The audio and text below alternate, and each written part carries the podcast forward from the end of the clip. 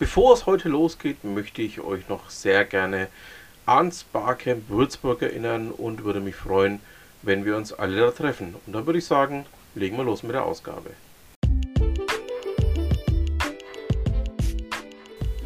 Hallo zusammen, hier ist wieder Sven von Sven sagt, oder um es mit Hermann German zu sagen, Welcome back my friends to the show that never ends. Ausgabe 277 und dann übergebe ich doch auch gleich wieder an Speechelo damit euch Vergangenheit Sven erzählen kann, was er denn für diese Ausgabe so alles vorbereitet hat. Manchmal bin ich einfach schon selbst erstaunt, wie sich die Dinge so entwickeln. Ein gutes Beispiel dafür ist das, was sich die Bundesnetzagentur zum Jahreswechsel so geleistet hat.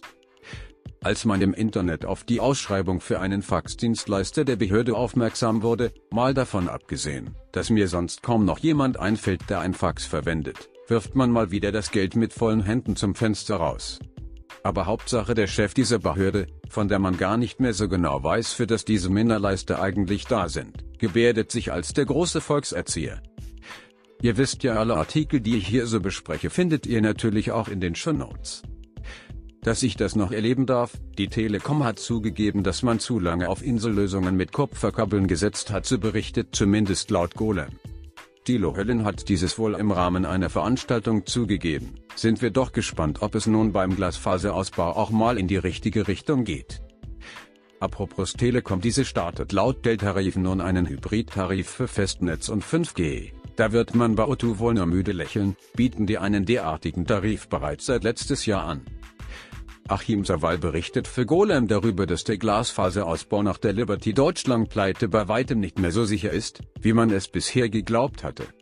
Was bleibt ist ein großes Maß an Unsicherheit gerade auf dem flachen Land, auf dem die kleineren Provider ihre Ausbaugebiete bisher bevorzugt gesucht haben. Wie sich Deutschland mal wieder blamiert hat, zeigt die Thematik Delkrim mal wieder sehr schön. Während Corona waren sie die Bösen, nach dem Ukraine-Krieg plötzlich wieder gefragt, auch Justiz und Polizei würden sich gerne mit Delkrim messen, aber blamieren sich schon mit der Zustellung und dass sich die ARD mit dem Artikel blamiert hat versteht sich eh von selbst.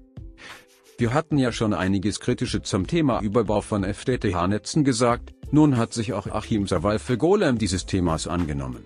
Die Buglas ist auch heftig angefressen wegen des Überbaus statt dass man auf Kooperation setzt. Aus diesem Grund ist dieser Artikel auch definitiv eine Leserempfehlung. Martin Wolf beschäftigt sich bei Golem mit dem Thema Urheberrecht. Ein wie ich finde sehr lesenswerter Artikel, der von den Anfängen des Kopierens bis heute einen schönen großen und großartigen weiten Bogen spannt endlich etwas zu was Nancy FAESer nützlich zu sein scheint, man fragt sich ansonsten gerne ja nur wer der Dame dieses Amt überlassen hat. Aber bei dem Wortwitz des Waffenhändlers, der dieses Gerät versteigert hat, kommt selbst mir ein Lächeln über die Lippen.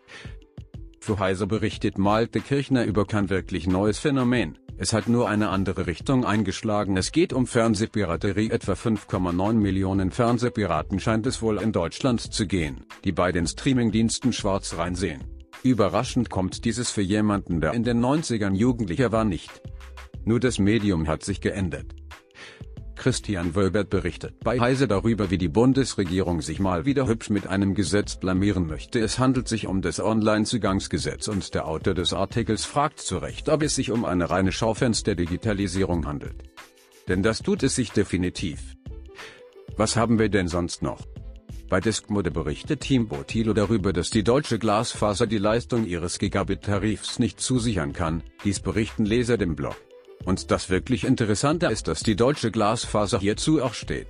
Zumindest eine Fehlerkultur haben sie bei dem Unternehmen. Da schauen wir mal, wie es weitergeht. Bei T3N berichtet Andreas Wenk darüber, dass die Anzahl der Bewerberabsagen ein mittlerweile dramatisches Niveau erreicht haben. Ich verweise hier auch gerne an einige Podcast-Ausgaben, die mein kongenialer Podcast-Kollege Steve und ich zum Thema HR gemacht haben. Vieles dieser Probleme sind nämlich gerade von der HR hausgemacht. Bei der FAZ berichtet Dietrich Kreuzburg darüber, dass viele Studenten ein Technikstudium nicht in Betracht ziehen, doch gerade das bräuchten wir hierzulande und nicht noch einen weiteren Sozbet, der dann im Anschluss nur zum Fritten an die Theke bringen taugt.